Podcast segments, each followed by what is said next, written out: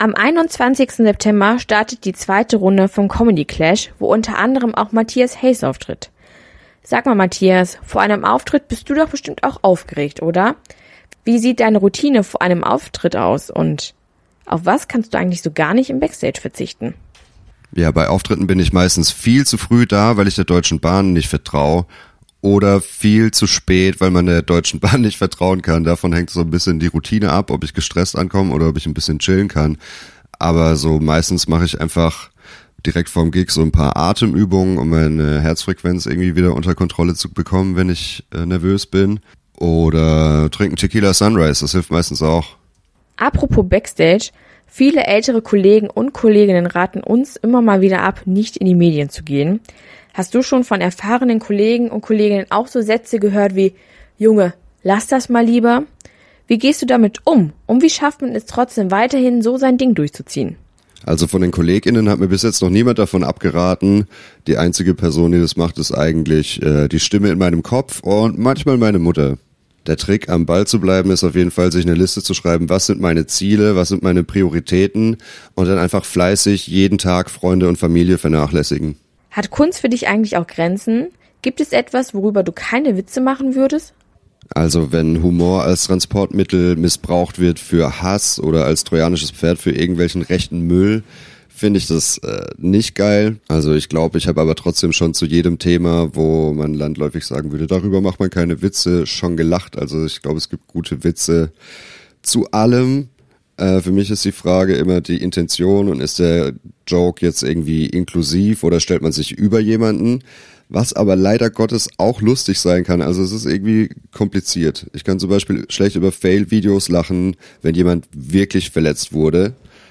Also jemand rutscht auf eine Bananenschale aus und legt sich voll dämlich irgendwie auf die Fresse. Ich finde, da kann man schon drüber lachen, wenn nichts Schlimmeres passiert ist. Außer dieser Unfall oder was auch immer war halt so lustig, dass die Person selbst lachen muss, obwohl es weh tut. Und ich finde, dann darf man auch lachen. Bei Stand-up-Comedy ist es schon ein bisschen schwieriger, weil du als Comedian ja die Bananenschale selbst hinlegst und vorher nicht weißt, ob das Publikum sich verletzt. Meistens lohnt es sich einfach, sich vorher ein bisschen Gedanken zu machen, was will ich überhaupt sagen? Und für gewöhnlich rafft das Publikum schon, ähm, wie es gemeint ist und welche Intention dahinter steht.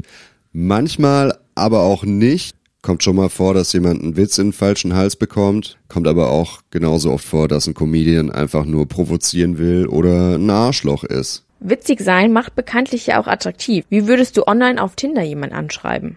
Ich weiß nicht, ob an der Behauptung was dran ist, aber so Hallo ist meistens äh, vielleicht eine ganz gute Idee.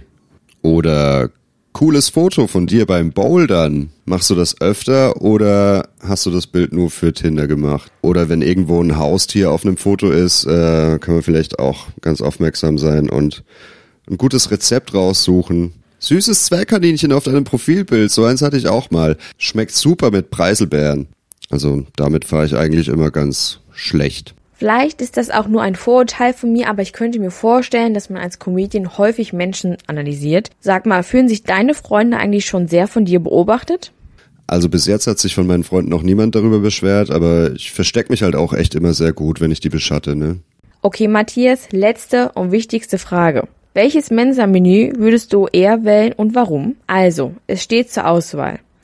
Green Mountain Tex-Mex Burger im Sesambrötchen mit Tomaten, Kidneybohnen und Mais dazu und Pommes oder Linseneintopf oder Penne mit Stiefgemüse, Chili und Mandeln und natürlich dazu auch ein leckeres Erbsenhummus oder doch eher Fleisch. Hähnchenschnitze Pomodori mit Tomaten und Mozzarella gefüllt und dazu gibt's noch Basilikumsoße. Wie krass ist eure Mensa bitte? Äh, also im ersten Impuls würde ich sagen, Green Mountain Tex-Mex Burger klingt super, ist vielleicht aber auch ein bisschen zu heavy. Linseneintopf muss ich furzen, das kannst du den Kommilitonen nicht antun. Penne mit Stiefeckmus, keine Ahnung, was das ist. Äh, ich glaube, ich würde das Hähnchenschnitzel Pomodori mit Tomaten und Mozzarella nehmen.